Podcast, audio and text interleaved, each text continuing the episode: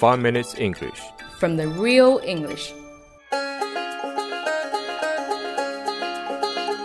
Well, it's knowing that your door is always open and your Hi everyone, 大家好， I'm Cindy. 我是 Cindy。 Stop copying me. 我是 Alex。 we are broadcasting from Sydney, Australia, and welcome to the 5 Minute English Show. 我们在悉尼为大家广播，欢迎大家收听五分钟英语。Alex, you look a bit nervous there. Is something the matter? 今天晚上要去参加一个 party，我怎么天天晚上参加参加 party 啊？听说今天晚上的 party 全是澳洲人，而且全得说英语，我好紧张，你知道吗？Oh, come on, Alex. Take it easy. 你就别叫我 take it easy 了，你是没事儿啊？你知道我到那儿只能巴拉巴拉，我根本聊不起来，你知道吗？Calm down, Alex. You'll be just fine. 我可 calm down 不下来呀、 There's no need, Alex. Aussie people just like to chill, you know? 澳洲人喜欢 chill，c h i w l，就是寒冷的意思。但很多当地人呢，用 chill 来表示放松，relax。Cindy 啊，那还有别的什么用处吗 Yeah, chill can mean calm down as well.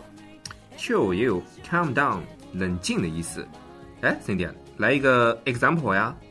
For example, when your friend's overreacting, you might say, Wow, chill, man. 哇哦，特别。当你的朋友对什么事 overreact 过度反应的时候，你就可以对他说：“哇哦，特别。” Yeah, yeah, especially when someome's raging like there's no tomorrow. Raging 就是那种极度的愤怒、暴跳如雷的那种感觉。但为什么 后面还要加一个 like there's no tomorrow 呢？ It's just the saying we use to emphasize an extremity. So, to show that we are really, really angry, we say raging like there's no tomorrow. Really, really angry。所以呢，like there's no tomorrow，只是为了表达一种程度，就是非常非常生气。就像我们中文里会说：“你呀，别想见到明天的太阳，明年的今天就是你的忌日。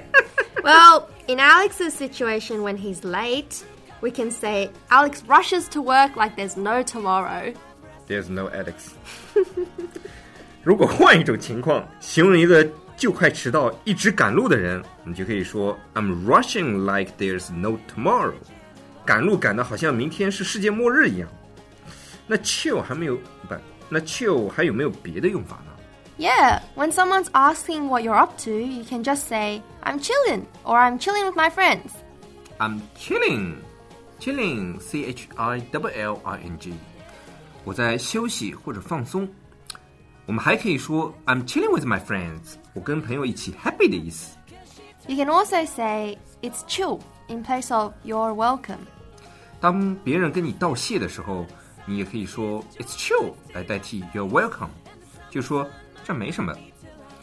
就像我们之前说过的，Don't mention it。 Yeah, so just chill tonight, Alex.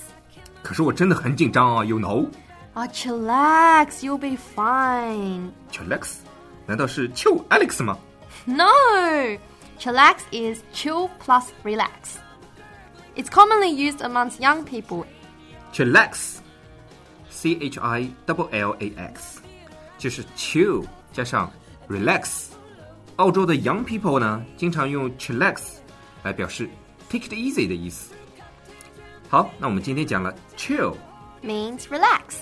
那当你有一个朋友非常非常的愤怒，rage like there's no tomorrow，或者对一件事情反应过度了，overreact，那我们就要对他说 Chill, man, calm down. Chill man, calm down。Chill 还可以用来表示休息或者和朋友 happy 的意思。 I'm chilling, or I'm chilling with my friends. 那别人道谢的时候，你也可以说 It's chill. So 可愛いですね。 Well, I'm off now. Have a good one, Alex. OK，那我们今天的五分钟英语就到这里啦，我们下期见。 Whoa, whoa, whoa. 如果大家喜欢我们的节目的话，可以订阅我们的节目，或者给我们点赞以资鼓励。大家对我们节目有什么意见或者建议，或者就想找我们聊聊的话，可以加我微信，不是微信公众账号，是我的个人微信号。我的个人微信号比较复杂，a l e x 下划线 z q 下划线 y u。大家也可以在节目下方看到我的微信号，直接复制粘贴就可以啦。我会在微信里面发红包的哦。